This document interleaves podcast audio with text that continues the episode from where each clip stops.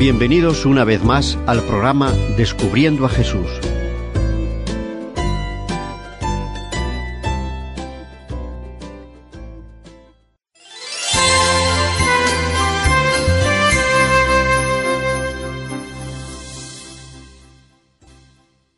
Muy buenas. Es un gusto realmente el poder reencontrarnos de nuevo con aquellos amigos que tienen la gentileza de acompañarnos en este espacio.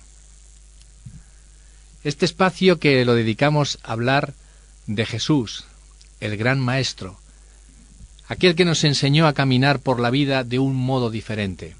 En este programa, Descubriendo a Jesús, vamos a andar por aquellos lugares donde Jesús anduvo, por aquellos parajes donde Jesús dedicó toda su vida a hacer el bien.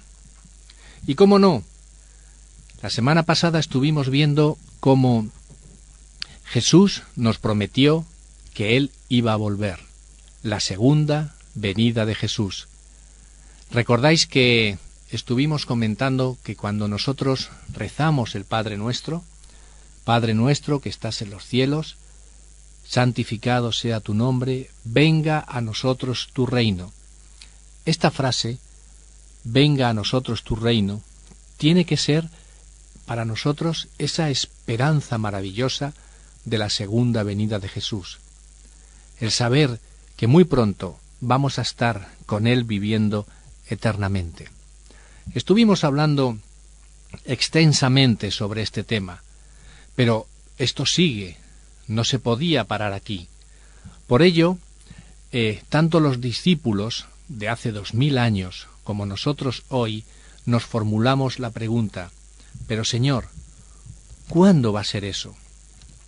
¿Cuándo nosotros tendremos la oportunidad de estar contigo ya viviendo eternamente? ¿Cuándo ocurrirá? Bueno, pues en los corazones de los discípulos, como en nuestros corazones, también surge la misma pregunta. Y abriendo nuestras Biblias, en el capítulo 24 de Mateo, ahí viene especificado cuál fue exactamente la pregunta que le hicieron a Jesús. En el capítulo 24 de Mateo, versículo 3, nos dice así, Y estando él sentado en el monte de los olivos, los discípulos se le acercaron aparte diciendo, Dinos, ¿cuándo sucederán estas cosas y cuál será la señal de tu venida y del fin de este mundo? ¿Cuándo será la señal de tu venida. Ellos deseaban exactamente saber qué señales iban a ocurrir o qué señal tenía él prevista para que supieran cuándo iba a venir. Y esto es normal entre el pueblo judío, porque según nos dice eh, nuestras Biblias en el capítulo 1 de Primera de Corintios, versículo 22, nos dice algo muy interesante, puesto que todas las respuestas las vamos a encontrar en la Biblia. Y una de ellas es esta. Fijaos qué versículo tan interesante.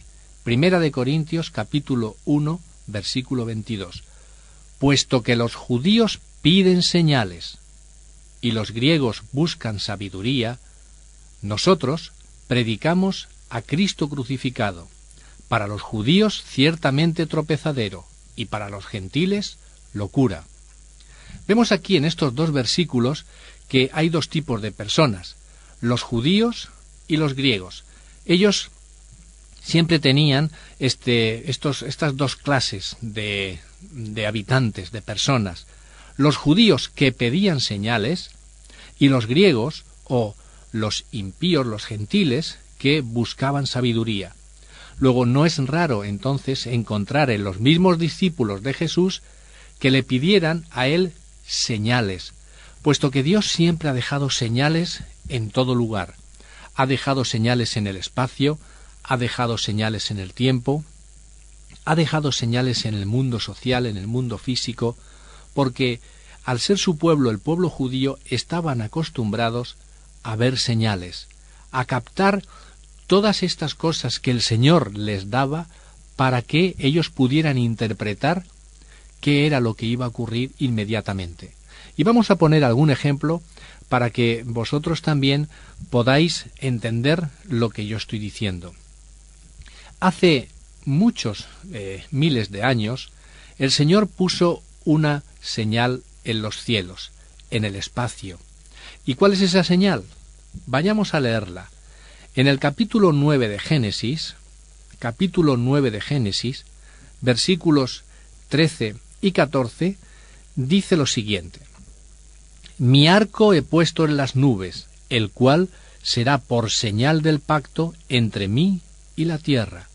Y sucederá que cuando haga venir nubes sobre la tierra, se dejará ver entonces mi arco en las nubes. Ya vosotros habéis adivinado perfectamente que estamos hablando del arco iris, que estamos hablando del gran diluvio universal que tuvo lugar hace miles de años. Pero el Señor les dio una señal a los hombres para que ellos supieran que nunca más iba a ser destruida la tierra mediante el agua.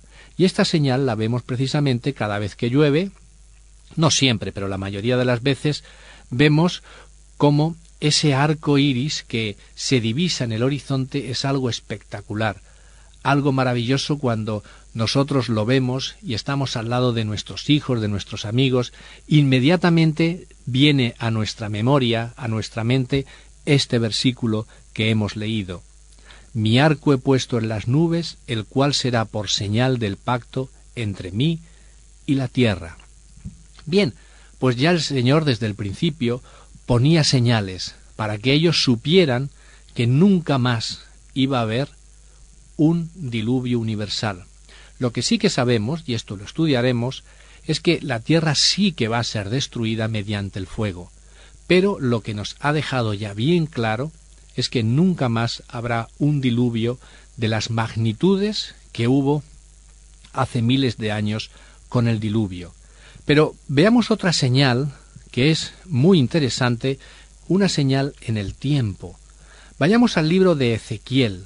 El libro de Ezequiel se encuentra a mitad de la Biblia, un poquito más hacia el final, donde están tres profetas muy, muy interesantes que nos hablan del pueblo de Dios en los tiempos del siglo eh, 8, años 750, es el libro de Isaías, hasta eh, cuando fueron conquistados por el imperio de Nabucodonosor, el imperio de Babilonia, donde se encontraban también Jeremías y Ezequiel.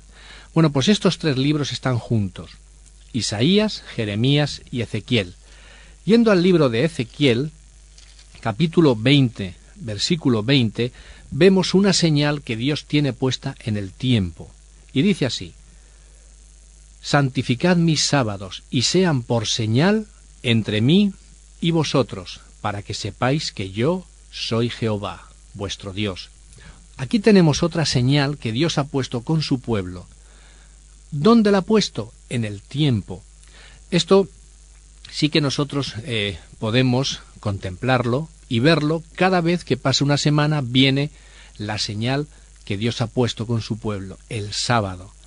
Bien, pues entonces no era raro que los mismos discípulos le preguntaran a Jesús la pregunta que hemos formulado al principio de esta investigación, la que se encuentra en el libro de Mateo, capítulo 24, que nos decía, en el versículo 3, nos decía, y estando él sentado en el monte de los olivos, los discípulos se le acercaron aparte diciendo, Dinos, ¿cuándo sucederán estas cosas y cuál será la señal de tu venida? Ellos querían saber qué señal habría para que identificaran la venida de Jesús. Y entonces Jesús eh, habla durante todo este capítulo de las señales que iban a tener lugar para cuando Él viniera, para cuando se acercara el tiempo de su venida. Os recomiendo que leáis todo el capítulo 24 cuando tengáis un momento de meditación y de estudio, porque es muy interesante. Aquí vamos a tratar pues unos cuantos versículos para que vosotros podáis también comprender qué era lo que el Señor quiso decirle a sus discípulos y por ende a todos nosotros que tenemos la Biblia en nuestras manos e inspirada por los profetas que lo escribieron, nos sirve a nosotros tanto como a ellos. Y dice el versículo 6 y 7, hablando de las señales que indicaban la pronta venida de Jesús. Oiréis hablar de guerras y de rumores de guerras. Mirad que no os alarméis, porque es necesario que todo esto acontezca, pero aún no es el fin. Porque se levantará nación contra nación, y reino contra reino, y habrán hambres, epidemias y terremotos en diferentes lugares. Aquí vemos como el Señor Jesús les estaba indicando a los discípulos que ocurrirían una serie de cosas antes de que Él viniera. Oiréis hablar de guerras y de rumores de guerras. ¿Y cómo nos encontramos en estos momentos? ¿Qué es lo que está ocurriendo en este momento? Bueno, pues actualmente estamos pendientes de que haya una guerra entre Irak y Estados Unidos. Pero no se trata de que haya solamente esta guerra, es que durante el siglo pasado hubieron guerras que eh, hicieron añicos todo lo que fue Europa con la Primera y la Segunda Guerra Mundial. Después las guerras también se desplazaron hacia el Oriente y tuvimos guerras en Corea, tuvimos la guerra del Vietnam, luego volvió otra vez a centralizarse en, en Europa, en, en la guerra de Yugoslavia, luego pasó otra vez a las guerras de Irán, de Irak, a las guerras del Oriente Próximo, con Egipto, Palestina, judíos, hemos estado durante todo este siglo peleándonos constantemente. Y es cierto, y muchos de vosotros pensaréis, bueno, pero esto ha ocurrido siempre. Pero cuando todas estas señales se reúnen en un mismo tiempo, guerras, rumores de guerras, hambres, epidemias, terremotos, todas están confluidas en un mismo tiempo, tenemos que pensar que el Señor tenía razón al decirnos, mirad, que todas estas cosas ocurrirán cuando vuelva yo otra vez a la tierra. Las señales que, eh, que nuestro Señor puso es para que nosotros entendiéramos la cercanía que se encuentra su venida. Esto es un ejemplo claro, es cuando nosotros decidimos ir a una ciudad, por ejemplo, estamos en Valencia y queremos ir a Bilbao, pues entonces lo que hacemos es trazamos nuestra ruta y salimos para Bilbao. Entonces, en la misma carretera hay señales que nos van marcando los kilómetros que quedan por llegar. Bilbao, 560 kilómetros. Seguimos con el coche y al cabo de un tiempo Bilbao 4. Producido por hopmedia.es 450. Al cabo de dos horas, Bilbao, 215 kilómetros. Poco a poco estamos viendo que la cercanía de la ciudad nos lo van anunciando esas señales que nos dicen que queda ya poco espacio para llegar allí. De la misma manera el Señor usó las señales para que aquellos que estamos leyendo, meditando y estudiando la palabra de Dios y velando y con oración, sabemos que su pronta venida está muy cercana, su segunda venida está muy cercana. Pero quiero, antes de seguir con estas señales, hablar de una frase muy importante que está en el versículo 6. Oiréis hablar de guerras y de rumores de guerras. Mirad que no os alarméis, porque es necesario que todo esto acontezca, pero aún no es el fin. Muchas de las personas que no meditan en la palabra, pues a veces tienen eh, sensaciones de desasosiego, de angustia, porque las guerras les ponen nervioso, les, y es normal, ¿no? El hombre pues nunca se acostumbrará a las guerras, pero el Señor nos dice claramente, no os alarméis, porque aún no es el fin. Es cierto que a veces las guerras pues cada vez van empleando materiales de armamento mucho más sofisticados y mucho más potentes, pero no os alarméis, el fin no ha llegado todavía. Es necesario que todas estas cosas acontezcan. Las hambres, como dice aquí, el hambre en el tercer mundo, mientras que aquí, en el primer mundo, podemos tirar tranquilamente mucha comida de tal manera que podríamos darles de comer y cubrir todas las necesidades a este primer mundo, nosotros podemos tirarlo. Y ellos están pasando calamidades y mucha hambre. Aquí el Señor también nos dio una señal muy significativa. Epidemias. ¿Cuántas epidemias habremos podido pasar? Pero hay una que todavía no han encontrado el remedio para ella, el SIDA. Y esto está pegando muy fuerte, muy fuerte lo que es también el primer mundo. Y con los adelantos que tenemos, con los grandes descubrimientos científicos y médicos que se han realizado, todavía no han podido parar esta grave epidemia del SIDA. Bueno, pues en pleno siglo XXI estamos ahí con esta enfermedad que está llegando a todo nivel cultural. También están los terremotos. Son señales que poco a poco nosotros estamos percatándonos de que existen a nuestro alrededor. Y no solamente en el mundo social, no solamente en el mundo físico, sino también entre las personas, entre la manera de ser de los hombres, del carácter.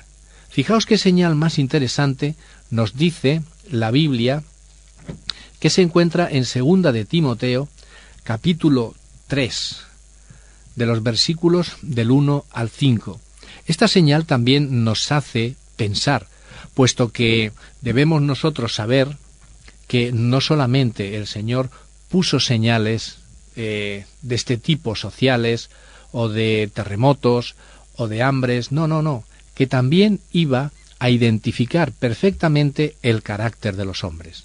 Segunda de Timoteo capítulo 3 nos dice, y debes de saber esto, que en los últimos días vendrán tiempos difíciles, porque habrá hombres y ahora comienza a identificar el carácter de los hombres de los últimos tiempos.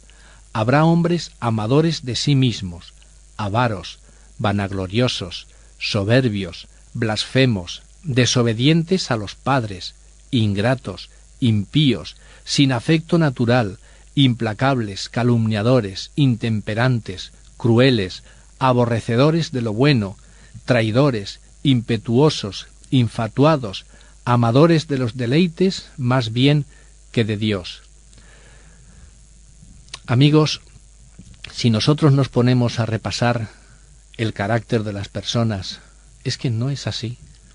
Es que no hay gente que solamente piensa para sí mismo, que son egoístas desde lo más profundo de su corazón, que no aman más que su propia gloria, que son tan avaros que no quieren compartir su dinero con nadie más, que son blasfemos, que no tienen más que el nombre de Dios en su boca cuando tienen que emitir alguna blasfemia, que son desobedientes a los padres.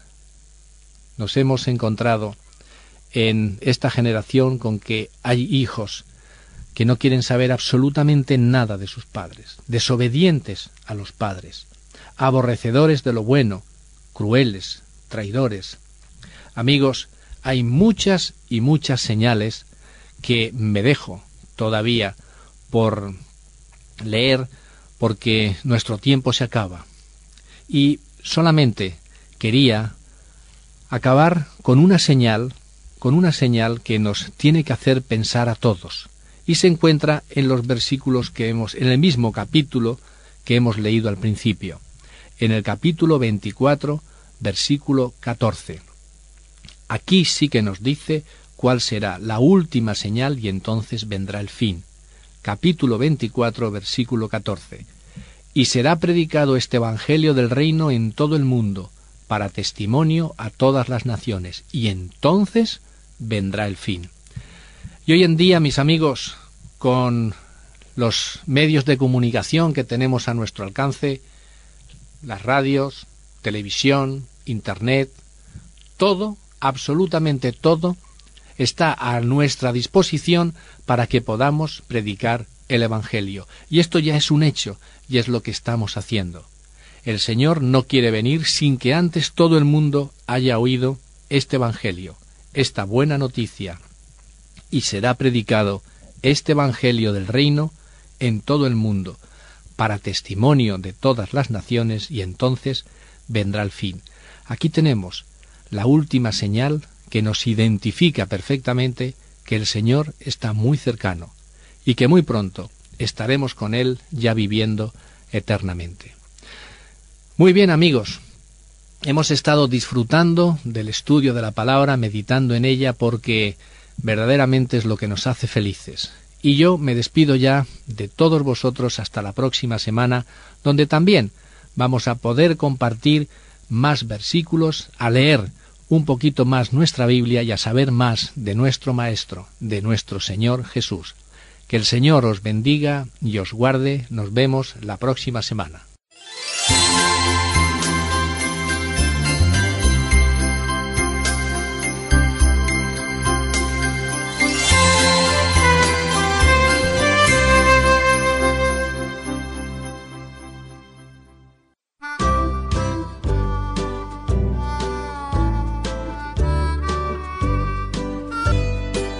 Queremos ofrecerles el curso La Biblia habla de la voz de la esperanza.